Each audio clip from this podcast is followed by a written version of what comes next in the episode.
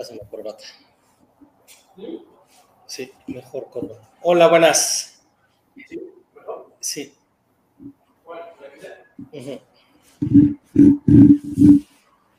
Sí.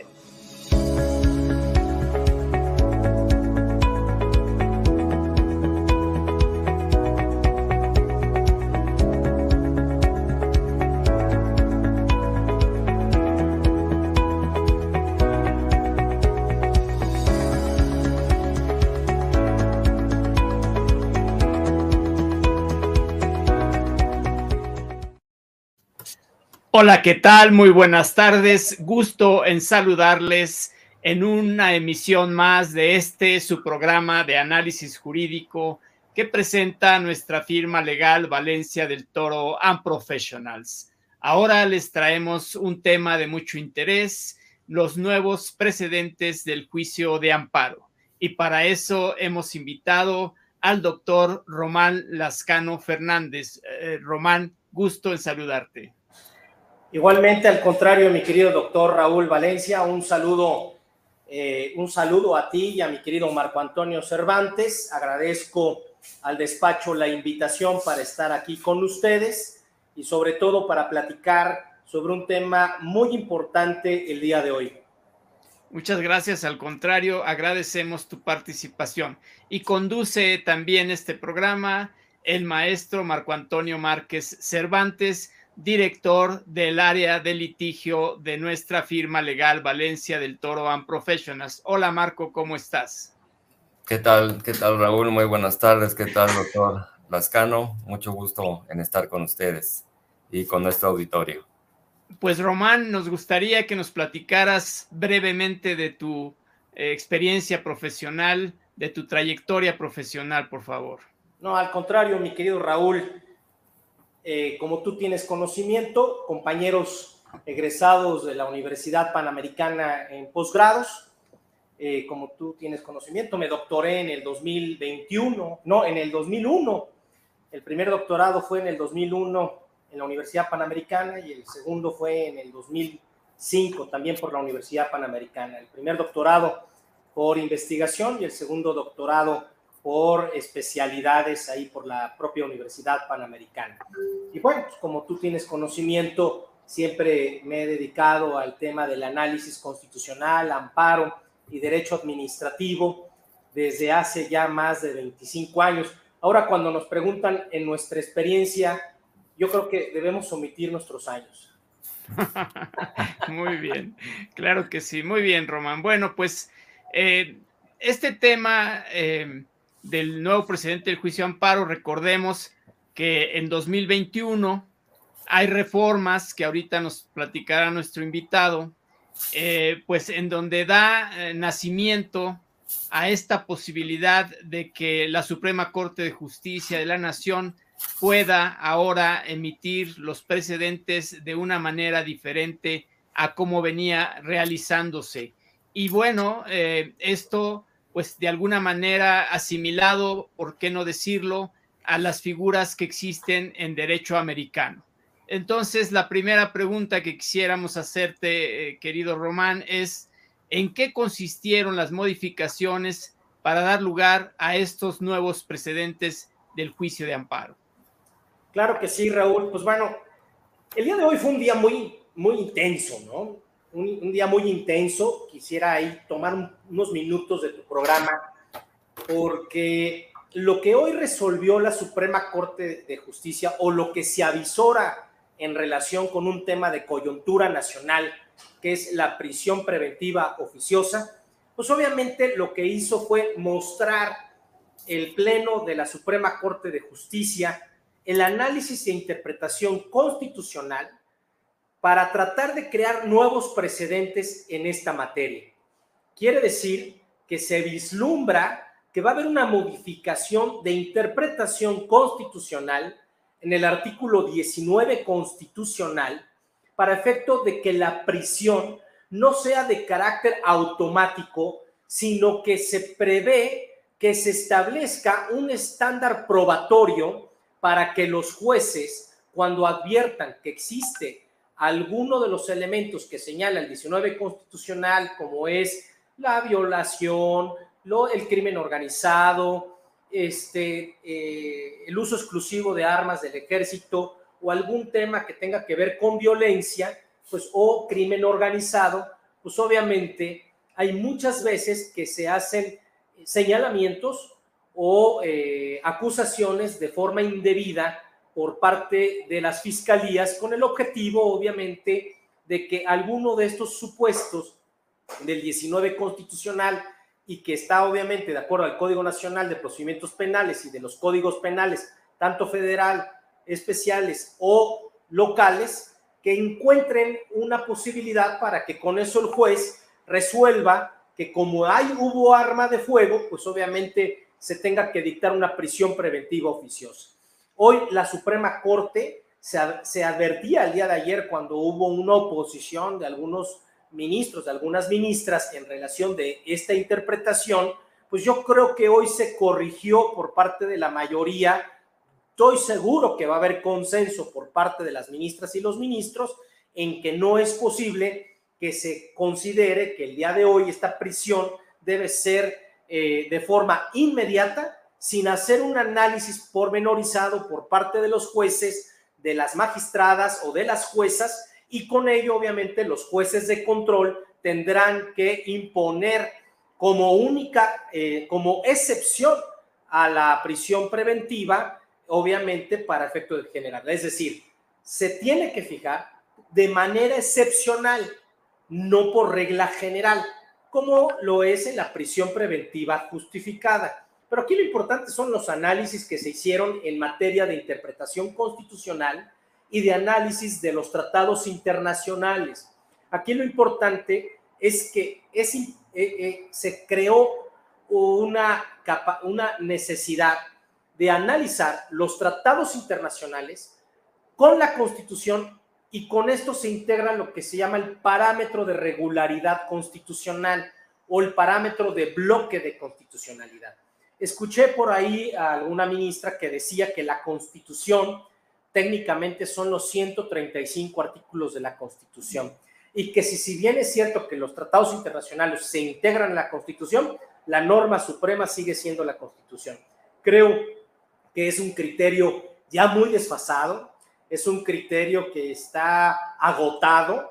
Al contrario, los tratados internacionales se integran a la Constitución y se crea un núcleo de mayor peso para este bloque de constitucionalidad.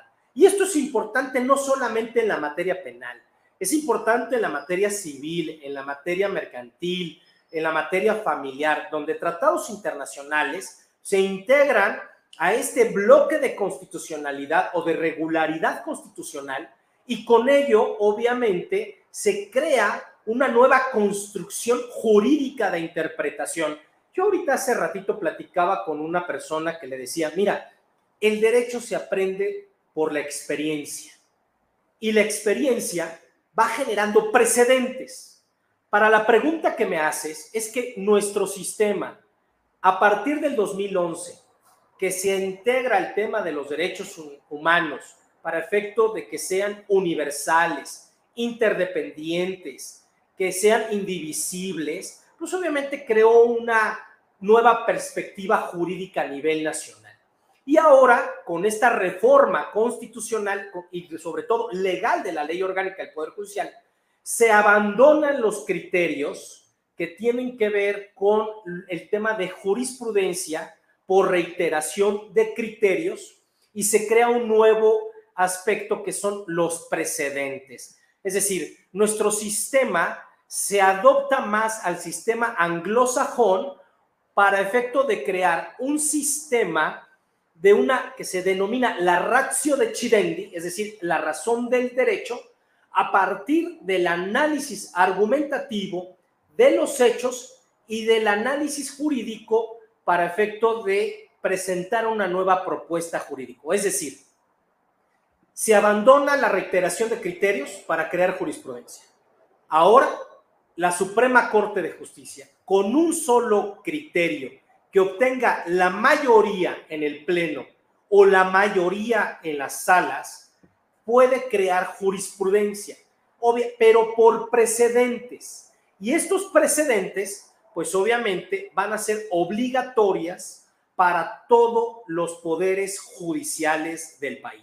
No solamente para el Poder Judicial Federal, sino que hay que entender que en este principio de relación jerárquica, pues obviamente todos los tribunales tendrán que eh, obligarse a aplicar la jurisprudencia de que está emitida por los precedentes. Es decir, los precedentes tienen dos elementos importantes. Lo que es la ratio de Chirendi o el start decisis o el obitur dicta, que es decir, que lo que se quiere decir del hecho, es decir, elementos que tú y yo lo sabemos, como es el método del caso, que son antecedentes que tienen que ver con el caso, pero que sin embargo no son importantes para el análisis eh, jurídico de la argumentación que se tiene que dar.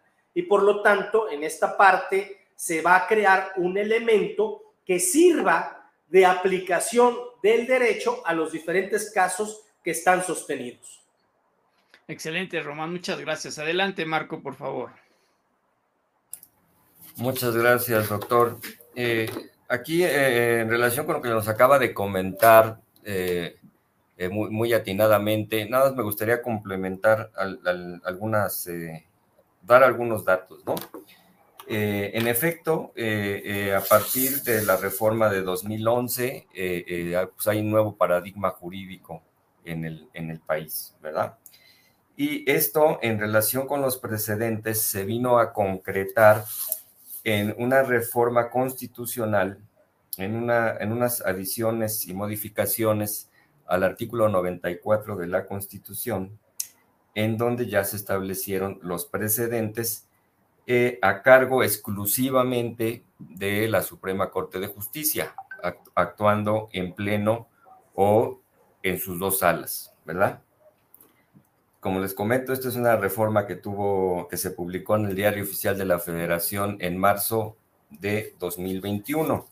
Y en junio de ese mismo año, 2021, esta eh, modificación constitucional se reflejó en la ley de amparo, en, los artículos correspondientes eh, a la creación de jurisprudencia, para ya quedar, digamos, en la normatividad de secundaria, eh, previsto ya con más detalle cómo sería la creación de estos precedentes exclusivamente por parte de la Suprema Corte. O sea, aquí sí me gustaría comentar que eh, el, tema de creación de jurisprudencia por reiteración de los cinco criterios en el mismo sentido, sin ninguno en contrario, permanece para los eh, tribunales colegiados eh, de circuito y para los próximos plenos eh, regionales de circuito.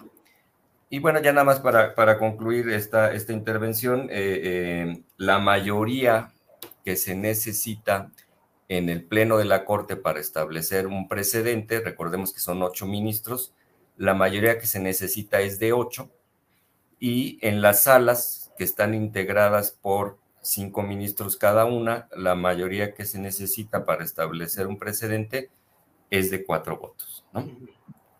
Muy bien, ahora... Eh, es ocho votos en pleno, porque son once ministros, y se requiere ocho votos, como es para las acciones de inconstitucionalidad, es decir, la mínima mayoría que se requiere, por ejemplo, para la acción de inconstitucionalidad, para que se emita la declaratoria general de la invalidez de las normas, es ocho votos y efectivamente los cuatro votos, que es un, es un sinsentido porque obviamente si se crea, se deja todavía a los tribunales colegiados para emitir jurisprudencia por reiteración, pues obviamente se está contradiciendo el mismo sistema de precedentes, donde la mayoría podría llegar a crear precedentes sin la necesidad de reiteración de criterios.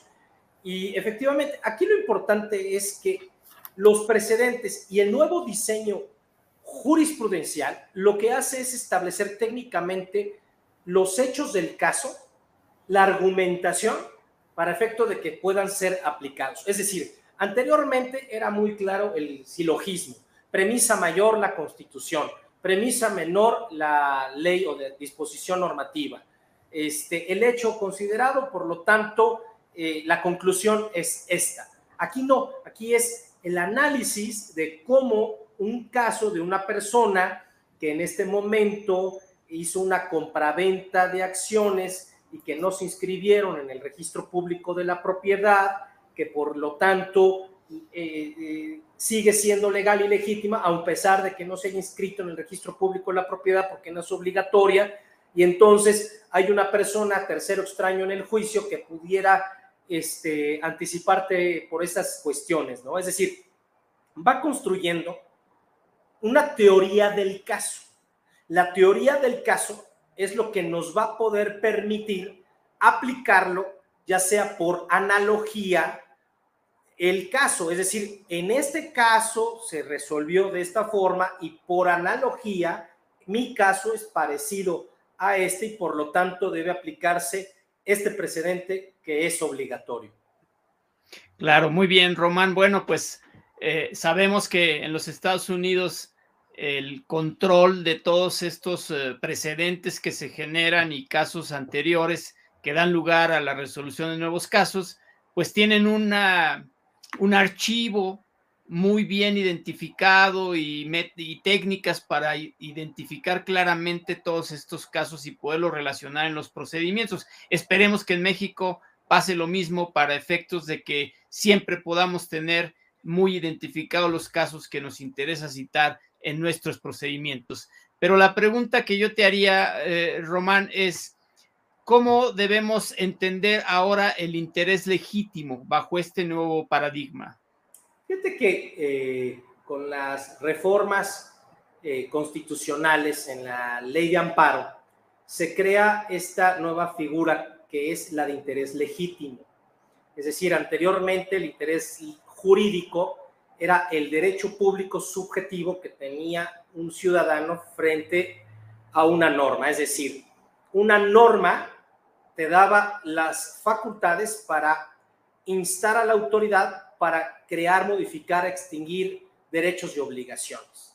Y derivada de esa circunstancia, de este derecho público subjetivo, se creaba una disposición normativa para que tú pudieras ejercerla. Por ejemplo, eh, si yo eh, tengo una propiedad y llega el municipio y me quiere destruir mi casa porque no tengo un permiso de construcción, yo ahí lo que tengo que acreditar es que primero que soy el propietario a través de una escritura pública.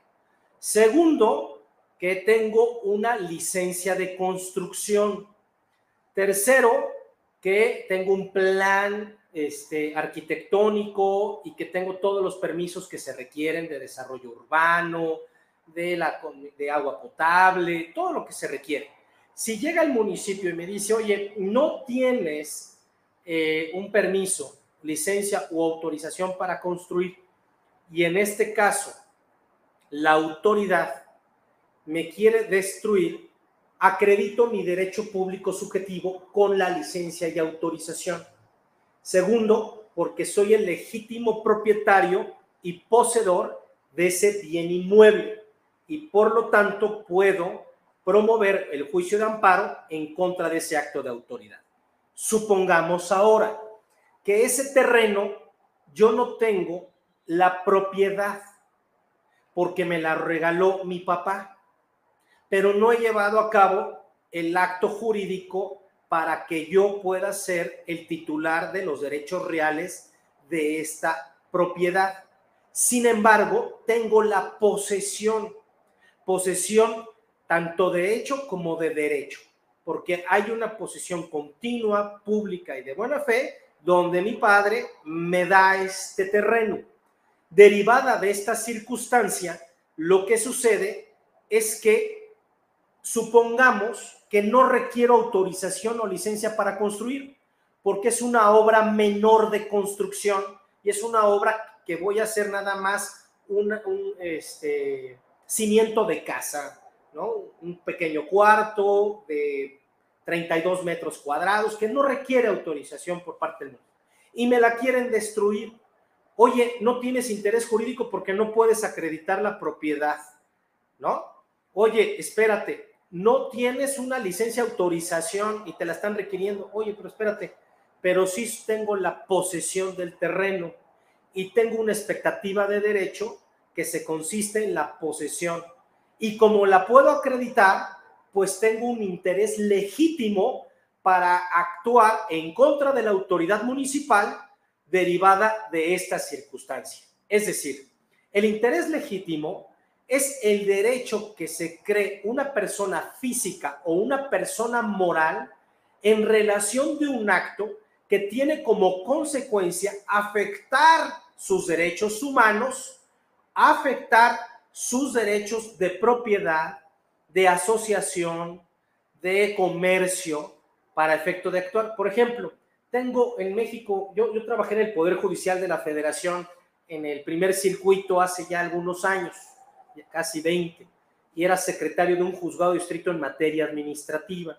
Y era muy común en los puestos semifijos, estos puestos este, que estaban de tacos y todo eso. Y entonces vino una nueva ley, me acuerdo, en la Ciudad de México, en el Distrito Federal, que tenía como objetivo remover todos estos puestos este, semifijos. Y resulta que se iban al amparo. Y en el amparo, pues no podían acreditar que tenían permiso o autorización por parte de la delegación.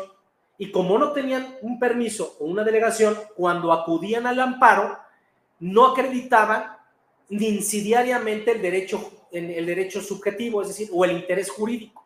Y como no acreditaron el interés jurídico para estar en una calle, lo que sucedió fue que negábamos las suspensiones, bueno, en este caso el juez negaba las suspensiones y se llevaban el carro semifijo. Y algunos llegaban diciendo, oye, aquí tengo la boleta donde yo pago al municipio o en este caso a la delegación este, la oportunidad de estar aquí y aparte no se requería en la anterior ley el permiso y como tanto no puede, es un derecho, este, eh, es un derecho nuevo y no puede ser aplicado de forma retroactiva y que por lo que anteriormente yo ya tengo un derecho adquirido. Y entonces, ahí en esta parte, ah, espérate, hay, hay un interés jurídico, porque tienes una boleta, hay una ley anterior, esta es una nueva ley, y se concedía la suspensión para efectos de que no pudiera ser despojado o incautado o este, este, este puesto semifijo en la Ciudad de México. ¿Qué pasó? Con la reforma legal y constitucional, lo que se hace es que se crea un interés legítimo.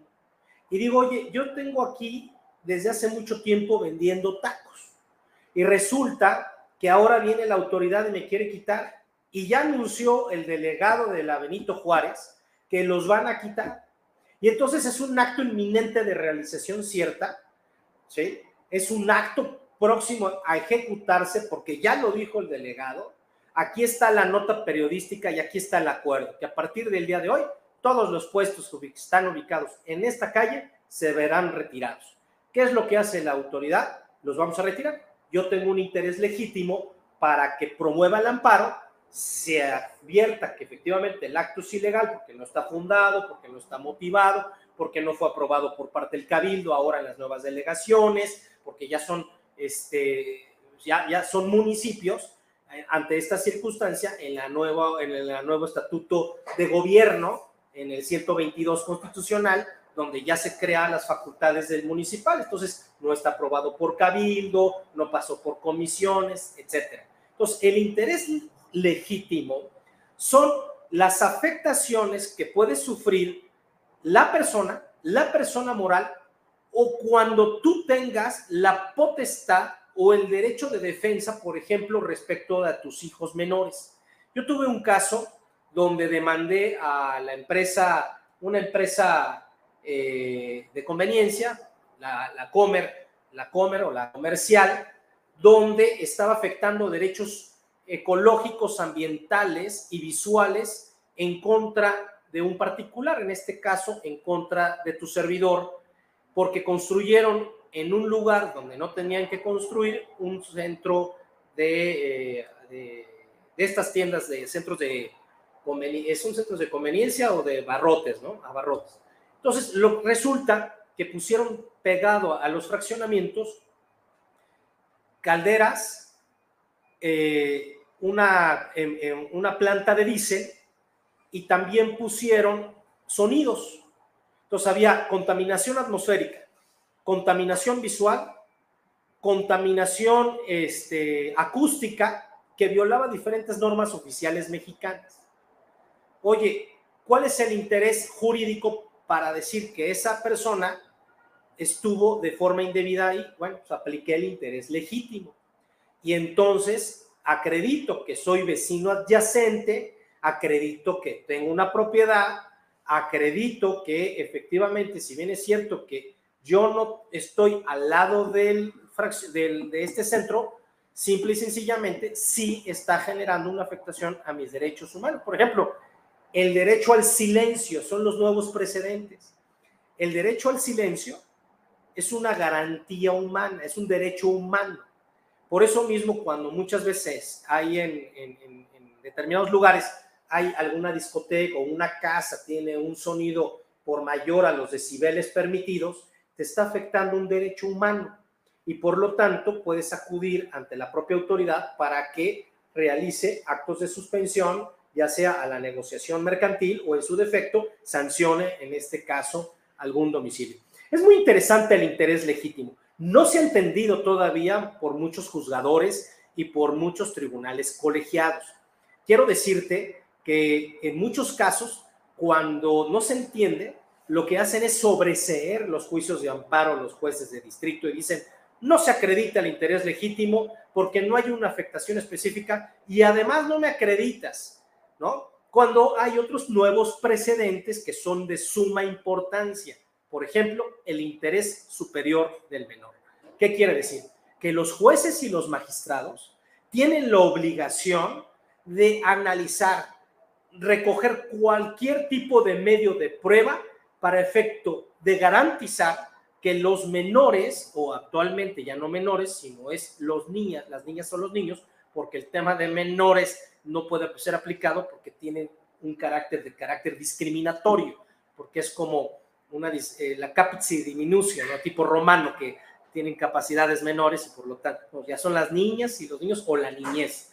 ¿no? Bueno, entonces este superior, interés superior de la niñez obliga a los jueces, por lo tanto no podría sobreseer por falta de interés legítimo porque se podría acreditar. Muy bien. Muy bien, doctor. Muchas, muchas gracias. Eh, justo aprovechando eh, lo que nos comentaba, esta experiencia de, haber combatido eh, la construcción eh, con contaminación atmosférica y, sonora, ¿nos puede comentar cómo lo combatió? ¿Fue en efecto a través de un amparo o se fue por las vías normales? No, en este caso es vía amparo indirecto porque eh, lo que es un acto de autoridad. Es decir, la autoridad municipal tenía la obligación de supervisar que esta negociación mercantil no llevara actos que afectara el entorno familiar. Es decir, el artículo cuarto de la Constitución establece la, el, el derecho humano a estar en un medio ambiente sano y un derecho a un medio ambiente, este, era, es, un derecho a un medio ambiente sano y sobre todo donde se integre un sistema de bienestar. Es decir, al afectarse la salud psicológica em, o emocional de las personas, se está afectando el derecho humano a la salud. Y como se afecta al derecho humano a la salud, lo que se hizo fue buscar accionar el acto de autoridad y en contra de la omisión de la autoridad municipal, nos acudimos al juicio de amparo, obviamente buscando como buenos amparistas la excepción al principio de definitividad. ¿Qué quiere decir esto? Si yo acudo al juicio de amparo y no busco estos recovecos que me da la ley para que no me sobresene el amparo, lo que tengo que buscar es un acto de interpretación directo a la Constitución o algún tipo de inconstitucionalidad de la norma, reglamento municipal, sea federal, estatal o municipal, porque aquí hay una concurrencia de competencias, es decir, la Ley General de Equilibrio Ecológico es federal, la Ley de Fraccionamientos es estatal, pero sin embargo el reglamento de eh, eh, el reglamento de giros mercantiles es municipal. Entonces hay una confluencia de las tres esferas competenciales en un amparo. Entonces tienes que ir buscando cómo lograr que esta parte se pueda conceder el amparo, porque aquí lo más importante es la suspensión, que si se admite el amparo, se ordene la autoridad llevar a cabo la suspensión de contaminantes atmosféricos, acústicos de una determinada este, persona. Y fíjate, aquí es un tema que estoy seguro, bueno, ahorita que me hagas una pregunta, No, no, no, adelante, por favor. Fíjate, aquí lo importante es que hoy en día nosotros hemos promovido amparos en contra de autoridades, en, en contra de particulares, pero con efectos de autoridad. Ah, caray, ¿cómo? Sí, un fraccionamiento residencial en Puebla y en algunos del norte del país no estaban permitiendo a una persona entrar a las áreas comunes y también se le estaba negando entrar al parque y también se le estaba este, bloqueando la entrada y salida del lugar. Y era una persona con problemas severos de salud que tenía que salir con, con emergencia y no le permitían salir. O sea, técnicamente había un delito que es el secuestro, pero aquí la pregunta es, a ver, vía amparo, un particular, un fraccionamiento, realiza actos de autoridad. Ah, caray, ¿cómo? Sí, es una, es una persona moral que está de acuerdo en la ley de fraccionamientos, que lo rige una normatividad y que esta asociación civil comete actos que pudieran ser discriminatorios y que pudieran estar afectando los derechos humanos. Y entonces ahí lo importante es que el juez de distrito me concede la suspensión de plano, ni siquiera de provisional ni definitiva. Me concede la suspensión de plano para efecto de que la persona no se le pudiera privar de entrar y salir del fraccionamiento que no se le bloquearan las entradas para los áreas de verdes porque había niñas y niños que eran partes de la familia que no podían gozar, que además no se le podía afectar su propiedad porque había un tema de que no, según no podía construir y por lo tanto no podría afectarse. Y fíjate, hay un caso muy, un precedente muy importante por parte de la Corte donde resuelve que el reglamento puede ser atacado por inconstitucionalidad, un reglamento privado, porque el reglamento privado no puede contradecir ni crear restricciones al derecho de la propiedad que no están reguladas por la ley de fraccionamientos o por el artículo 27 constitucional. ¿Qué quiere decir?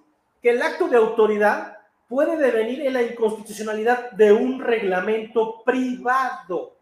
Ese es, la, ese es el tema de los nuevos precedentes del juicio de amparo, que se está rompiendo por completo la, la parálisis que existió de que el acto de autoridad es el municipio, la federación, la Secretaría de Desarrollo Urbano, la Secretaría del Medio Ambiente, la Secretaría del Trabajo. No, ahora los particulares pueden violar derechos humanos. Oye, pues qué interesante, Román, muchas gracias. Y bueno, cambiándote un poquito el giro de lo que estás platicando, las personas morales. Sabemos que los, las personas físicas pues tienen los derechos humanos eh, que justamente corresponden a su persona y que son reconocidos por las constituciones, en este caso la mexicana, etcétera, ¿no? Pero las personas morales tienen derechos humanos ¿En dónde lo tenemos regulado, Román? E, está silenciado, Román. Fíjate qué interesante pregunta me acabas de hacer. Anteriormente se decía que las personas morales no tenían derechos humanos.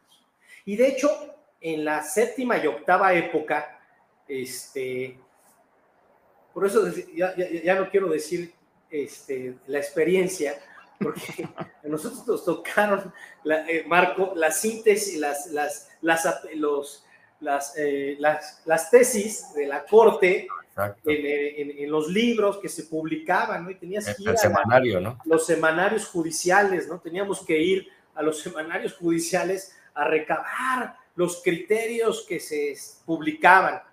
Ya nos sentimos eh, modernos cuando se crea el JUS, ¿no? que teníamos que ir por el disco.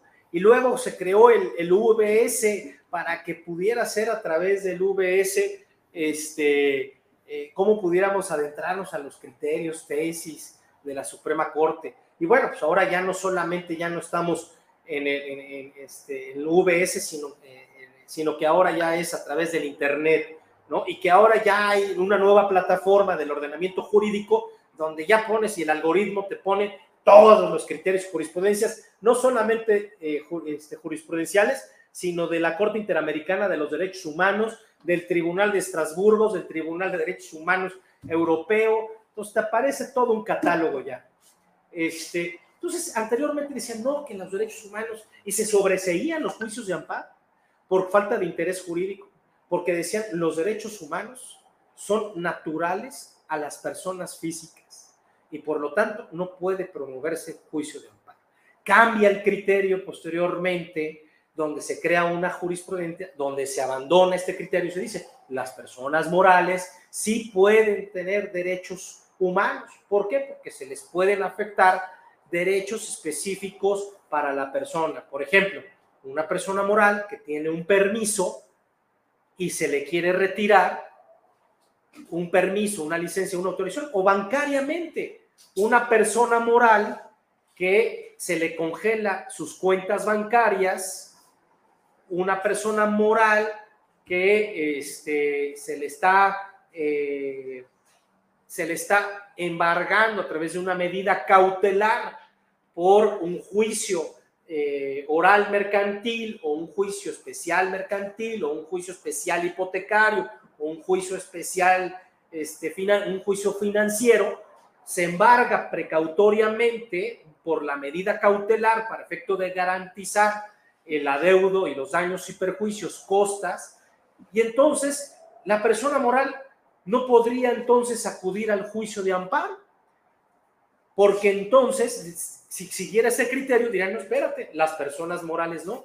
Oye, soy una SADCB, soy una SADRL, soy una, este, una sociedad civil, soy una C, y se me está afectando mi patrimonio. ¿Qué tal si viene una expropiación? Y en la expropiación se expropia un terreno de una fundación. La fundación no tendría derecho a defenderse por una expropiación de carácter irregular. No podría una fundación promover un amparo en contra de una indemnización donde no se le quiere pagar a valor comercial, porque obviamente las leyes de expropiación dicen que se tendrá que pagar a valor catastral. Y entonces hay nuevos precedentes donde acaba, fíjate, hay un nuevo precedente precioso, Raúl, donde real se resolvió que la indemnización debe ser a valor comercial, no a valor catastral. Y anteriormente muchas autoridades lo que decían, bueno, pues tú expropia y pagamos en 30 años, pero por lo pronto yo quiero ese terreno. Yo vi un caso el, que ya no se llevó a cabo, eh, hubo el gobernador de Baja California, Bonilla, que quería expropiar un fraccionamiento club de golf para este, crear ahí áreas verdes, ¿no? Y entonces ahí vivían cientos y miles de familias, se fueron al amparo, ¿no? Pero supongamos que fuera una fundación ecológica, pues claro que pueden promover, porque se están afectando en este caso, su derecho a la propiedad, su derecho a la asociación, su, este, el derecho a la movilidad, este, no sé, hay tantos derechos que, la propia constitución, hay que entender esto y Marco lo sabe perfecto, que los catálogos de derechos humanos no solamente están establecidos en la constitución, sino están plagados en los tratados internacionales.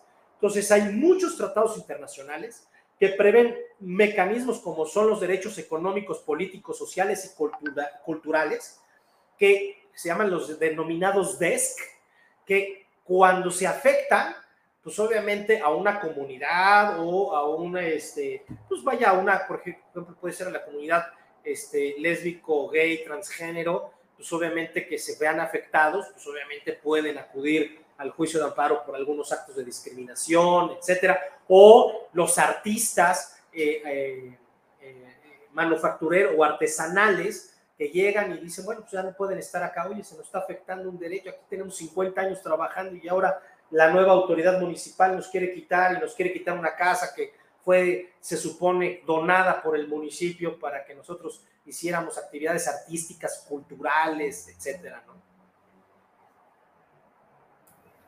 Correcto, muchas gracias, muchas gracias, doctor.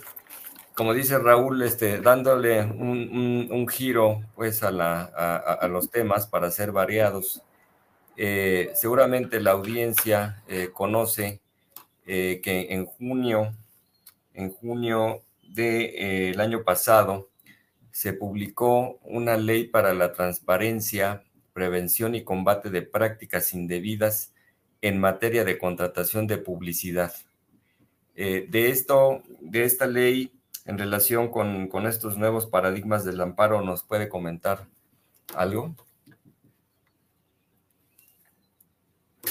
Esta, ley, esta ley lo que buscaba era que eh, las empresas publicitarias que compraban espacios publicitarios para otras empresas, les negaron la oportunidad para hacerlo porque tenía técnicamente un carácter de carácter fiscal, es decir, para efecto de que no se facturara a terceros y que no pudieran vender los espacios y que por esa circunstancia se concentraran en específico a las televisoras. Algunos la denominaron el amparo, en la ley Salinas, eh, de Ricardo Salinas Pliego. ¿Por qué? Porque pues, era la concentradora de la televisora entonces, con esto impedía que había terceros que compraban espacios a la televisión y por tanto, derivada de esta circunstancia, pues obviamente se concentraban en, solamente, en este caso, en las, en, en las televisoras o en estas grandes agencias de publicidad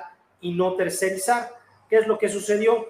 Que estas empresas se fueron a la inconstitucionalidad de la norma y Aquí hay que tener claro que son juzgados especializados que tienen que ver con telefonía, que tienen que ver con eh, los temas de la Comisión Federal de Competencia Económica y de Energía. Y entonces, derivada de esa circunstancia, se fueron al amparo, se concede en algunos casos la suspensión, ¿sí? Y posteriormente se concedió el amparo y protección de la justicia federal, inaplicando los artículos que prohibían esto para las agencias publicitarias. Es decir, lo que sucedió fue que el amparo en materia de inconstitucionalidades de norma, para que tus eh, televidentes lo tengan claro, es cuando tú vas al amparo en contra de una norma, reglamento, lo que se hace es protegerte para que esa norma no te aplique y que por lo tanto no te afecte en tu libertad de comercio o no te afecte dentro de tus derechos eh, fundamentales de al giro que te estás eh, dedicando. O al revés, ¿qué tal si sale una norma donde a unas personas, em, a unas empresas, sí les genera ese beneficio? Y a mí no me genera ese beneficio, supongamos que una norma establece que se otorgará el 15, el, por ejemplo, el 15% de, de IVA a las personas que se dedican a esto, ¿no? Y que, o que por después de un millón de pesos se les aplicará un descuento del 15% del IVA, supongamos. Y si yo vengo, vendo 500 mil pesos y a mí me cobras el 30% de, de, algún tema, de, de, algún impuesto, ¿no? Y dices, oye, este es un acto discriminatorio. ¿Por qué es un acto discriminatorio? Porque la norma está tratando diferentes los iguales. Los dos nos dedicamos a la venta de publicidad, los dos nos dedicamos a esto y me estás tratando diferenciadamente.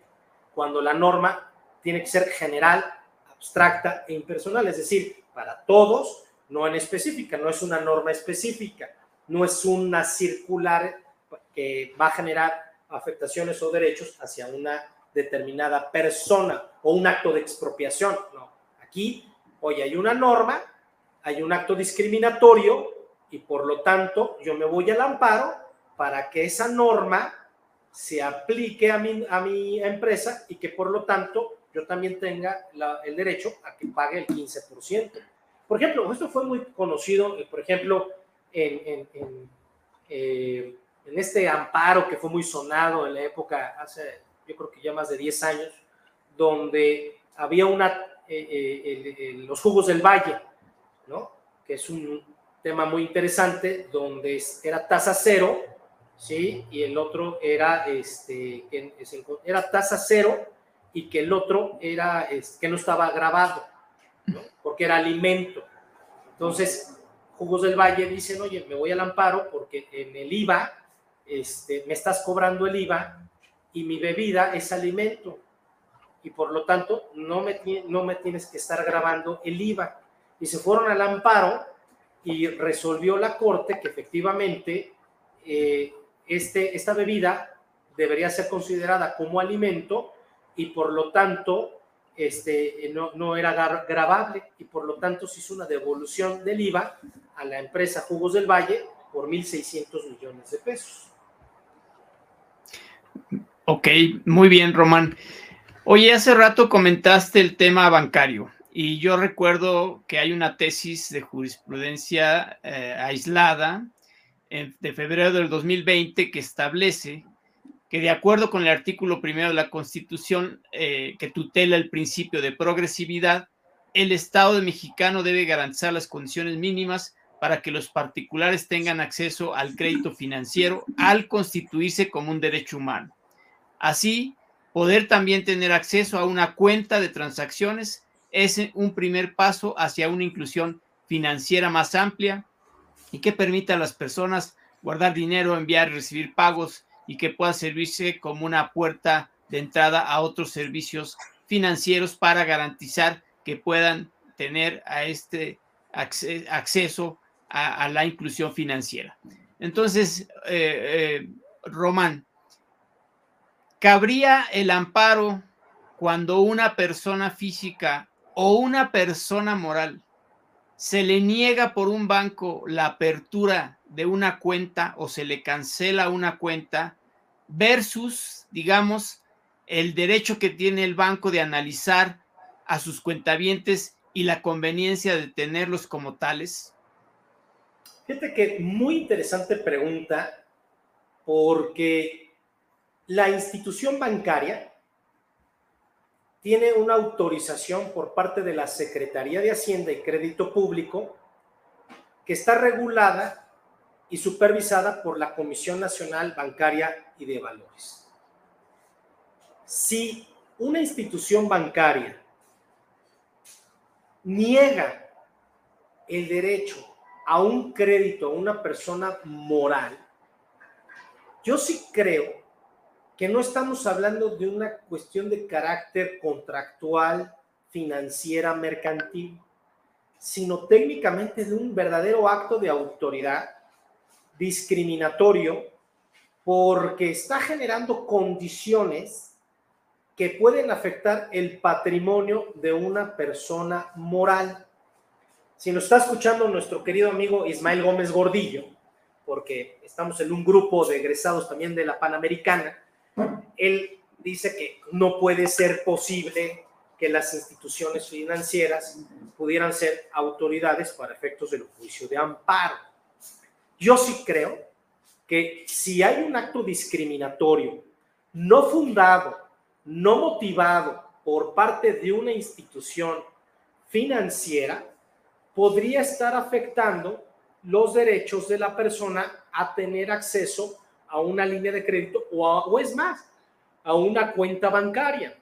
Yo me pongo a pensar ahorita que me lo dijiste, si existe el derecho al olvido, el derecho al olvido es cuando tú publicas algo o publican algo en contra tuya de datos personales, puedes a través del Instituto de, Transparencia solicitar que se borre esta memoria que afecta tu dignidad, porque es una nota que agrava tu dignidad, que, porque mencionó algo eh, que falso, porque dice que tú estuviste preso y no estuviste preso, que se llama el derecho al olvido. Es más, puede ser que estuviste sancionado, pero después de 10 años no puedes ser revictimizado respecto de esta circunstancia, tienes derecho al olvido. Me pregunto, Rita.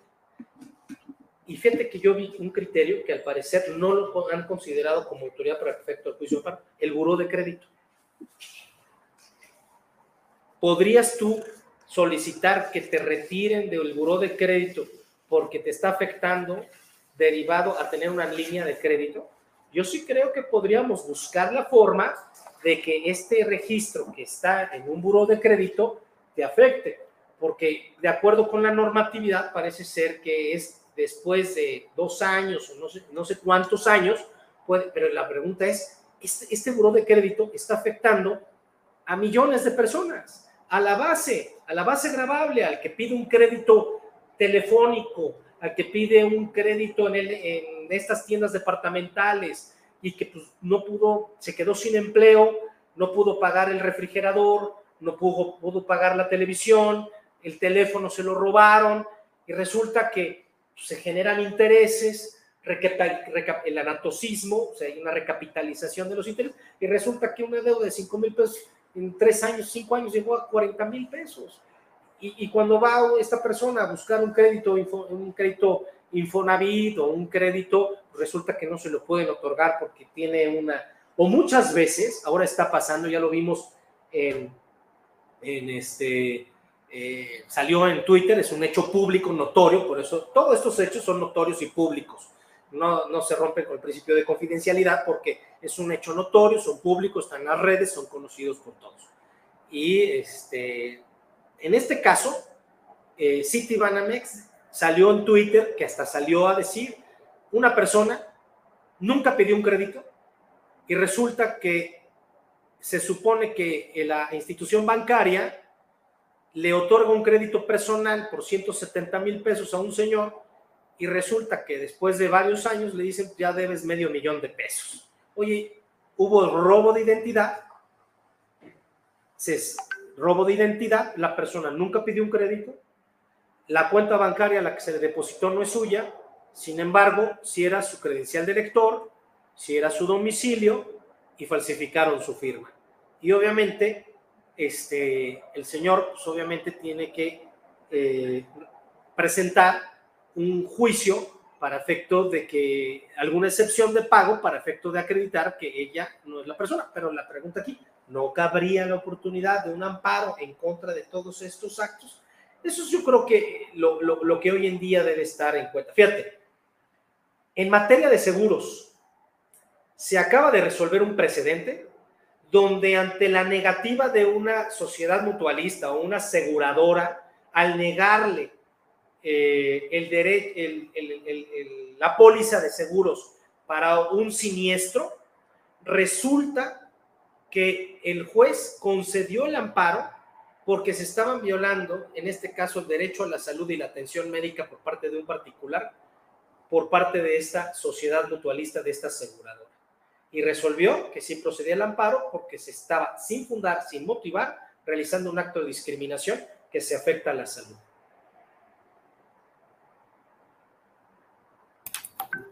Muy bien, pues sí, realmente que sí eh, eh, ha cambiado mucho ya el amparo, ¿no? Últimamente. Es, es increíble. O sea, eh, hace unos años, pues esto no era materia, ¿no? Simplemente porque era una cuestión entre particulares, ¿verdad?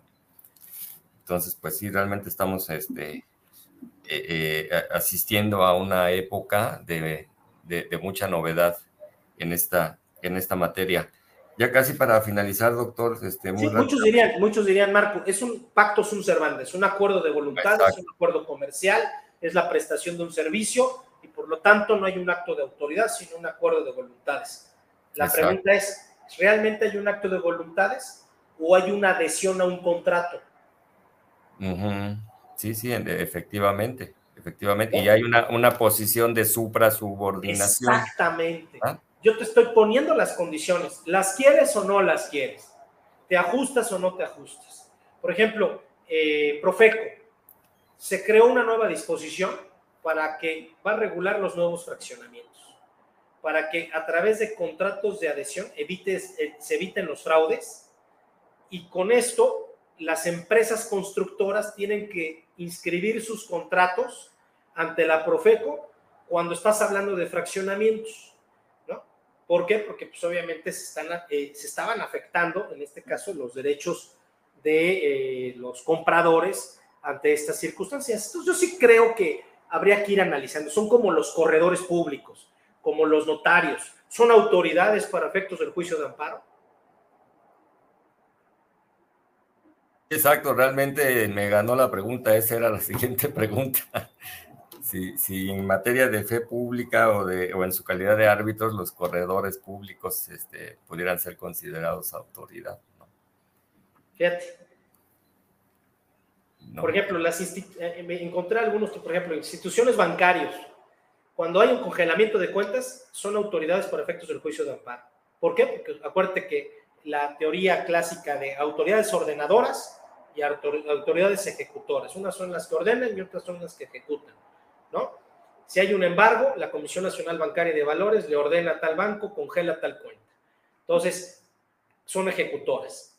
Cuando es un embargo, este, una medida cautelar, pues obviamente pues son autoridades ejecutoras. Aquí, los corredores públicos, cuando llevan a cabo un, por ejemplo, corredor público, tiene el carácter de autoridad responsable cuando interviene como tercero auxiliar de la Administración de Justicia y efectúa el remate de un bien inmueble embargado en un juicio civil. Aquí en este caso, el criterio es que en este caso el corredor público cuando actúa como autoridad ejecutora para la venta de un inmueble es autoridad para efecto del juicio de amparo. Yo sí creo que la fe pública como tal no es autoridad para efecto del juicio de amparo. Pero ahorita, antes de entrar aquí, encontré un criterio que a mí no, mira, como tú sabrás, eh, yo provengo de una familia también de fedatarios públicos. Mi papá fue litigante 35 años y después fue notario público otros 35 años. Entonces, mis, todos mis hermanos son notarios titulares, auxiliares y hasta suplentes. Entonces, aquí siempre con mis hermanos y con mi papá, este, platicábamos, bueno, cuándo sí tiene calidad de autoridad para efectos del juicio de amparo y cuándo no tiene calidad de autoridad para efectos del juicio de amparo. Y en este caso, este, encontré un criterio que dice que un notario sí es autoridad para efectos del juicio de amparo cuando la fe pública que realice tiene como objetivo la violación de derechos humanos. Ah, caray, me llamó mucho la atención, ¿no? Este, eh, donde dice que el notario público tiene cuando viola derechos humanos. Entonces la pregunta es, ah, caray, ¿y cuándo un derecho, cuándo un notario va a tener la claridad cuando un acto de fe pública, por ejemplo, de una fe de hechos, de un desalojo, pues está dando la fe de un hecho. Ah, pero como es afectatorio de derechos humanos porque se sacaron a lo mejor sin una orden judicial y eso es, autoridad para efectos del juicio de amparo. Entonces, ¿cuándo se afectan derechos humanos?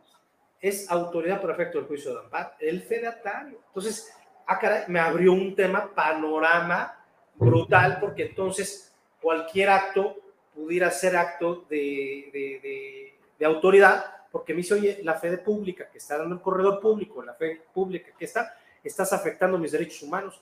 Y tu corredor público acudiste a darle posesión de tal equipo a una persona y se le está entregando afectando a los derechos humanos. Y, no, y el problema es que no solamente te puedes meter en ese problema, sino que aparte te puedes meter en otras cuestiones de carácter legal. Claro. es un tema sencillo. Y por ejemplo, los notarios públicos realizan actualmente juicios sucesorios testamentarios e intestamentarios. Y entonces, cuando realizan actos testamentarios e intestamentarios, ¿qué tal si no, eh, no notifican o emplazan a uno de los, eh, eh, de los herederos, ¿no? O el cónyuge superstite, ¿no? Al que sigue vivo, ¿no? Y por lo tanto, pues no fue llamado a, este juicio sucesorio. Y, te, y les, les, pongo otra cosa. ¿Y qué tal si no convocó a la concubina? Claro. O, o sea, digo, o sea, hoy en día, con este tema de perspectiva de género, anteriormente teníamos la claridad que la institución del matrimonio era el contrato eh, que se encontraba por, era eh, el matrimonio, era quien adquiría los derechos propios del de cuyos, es el fallecido, el pensionado, etcétera. Pues ahora no. Ahora se resolvió que en partes iguales, tanto la concubina como la cónyuge tendrán derecho a la misma pensión en partes iguales. Obviamente los hijos, si, si es un tema ya de explorado derecho, pero la concubina y la esposa tendrán derecho a partes iguales a la pensión del de cuyos, es decir, en esta parte. Muchas gracias, Román. La verdad es que podríamos seguir platicando, pero se nos ha agotado completamente el tiempo y te esperamos en nuevos programas. Si es eh, de tu agrado, pues eh, participar nuevamente con nosotros. Agradecemos infinitamente tu presencia. Muchas gracias, Marco, y gracias a nuestra audiencia. Nos despedimos de este programa. Muchas gracias. Gracias, doctor. Muchas gracias.